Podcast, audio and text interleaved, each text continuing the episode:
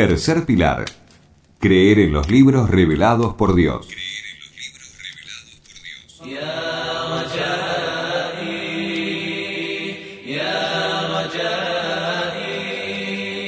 Los libros revelados son una misericordia y una guía para la gente que permitirá lograr la felicidad en este mundo y en el otro.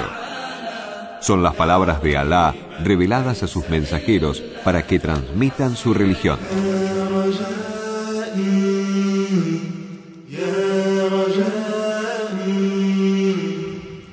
Creer en los libros implica cuatro puntos. Primero, creer que son parte de la revelación de Alá. Segundo, creer que Dios reveló libros sagrados a sus enviados. Tercero, creer en los detalles de los libros cuyos nombres son reconocidos en el Corán. El Corán, que fue revelado a Muhammad, la Torá a Moisés, el Evangelio a Jesús y los Salmos a David. Finalmente, creer en todo lo correcto de los relatos que hay dentro del Corán que no sufrió alteración alguna. Como los libros anteriores al Corán fueron tergiversados, no todos sus relatos pueden tomarse como verídicos, a menos que haya dentro del Corán o en la Sunna noción de ello. Aplicar las leyes no abrogadas y aceptarlas totalmente, las entendamos o no. Todos los libros anteriores al Corán fueron abrogados una vez revelado el libro del Islam. El generoso Corán es el libro de Dios revelado a su profeta Muhammad. La paz y las bendiciones de Dios sean con él. Con la revelación del Corán fueron abrogadas todas las leyes de los libros anteriores. El Corán es el libro que contiene lo mejor de las legislaciones divinas. Dios lo conserva de toda tergiversación. Desafió a cualquiera a escribir uno igual. Es conservado por Alá de toda alteración, añadiduras o disminución. Refiriéndose a esto último, Alá dijo, Bendito sea aquel que ha hecho descender a su siervo el Corán, para que fuera una advertencia a todos los mundos. Hicimos que te descendiera el libro con la verdad, como confirmación de su contenido y para preservarlo.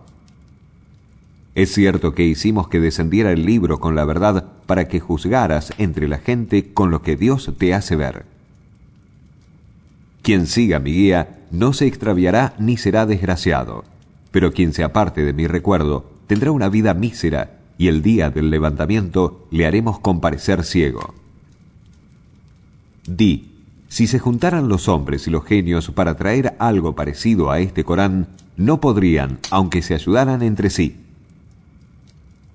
El Corán es un libro sin igual al que no le afecta la falsedad. Es una revelación cuyo descenso procede del sabio y en sí mismo alabado, es decir, Dios. Nosotros hemos hecho descender el Corán y somos sus guardianes. El profeta Muhammad dijo, me ha sido otorgado el Corán junto con algo semejante a él. Y dijo, cada profeta recibió de Alá signos que hicieron que la gente le creyera. Lo mío es una revelación de Dios. Espero que mis seguidores sean muchos el día de la resurrección. Pese a haber sido revelado a un profeta analfabeto, el Corán contiene mucha ciencia. Esto significa que es una revelación del conocedor de lo oculto y de lo manifiesto, pues dentro del Corán leemos, entre otras cosas, sobre ciencias, astronomía, historia y legislación. Además, habla de lo desconocido y algunos sucesos que se hicieron realidad, como cuando los bizantinos vencieron a los persas. Alá dijo, los romanos han sido vencidos en la tierra más próxima, pero ellos, a pesar de su derrota, vencerán. Creer en el Corán trae muchos beneficios, de los cuales podemos destacar los siguientes. Saber que Alá cuida a sus siervos, pues a cada pueblo le reveló su libro. Saber algo de la sabiduría divina, pues Dios ha legislado a cada nación lo adecuado para sí. Como el Islam es el último credo, es para toda la gente, es apto para toda época y todo tiempo, y abrogó toda legislación anterior a él. Alá dijo, y no te hemos enviado sino como anunciador de buenas noticias y advertidor para toda la gente. Y dijo además, quien desee otra práctica de adoración que no sea el Islam, no le será aceptada y en la última vida será de los perdedores. Agradecer a Alá por las mercedes otorgadas que incluyen el noble Corán, meditar en sus aleyas y aplicarlas en nuestra vida. Alá dijo, es cierto que el Corán guía a la vida más recta y trae buenas nuevas para los creyentes que practican sus acciones con las que tendrán una enorme recompensa.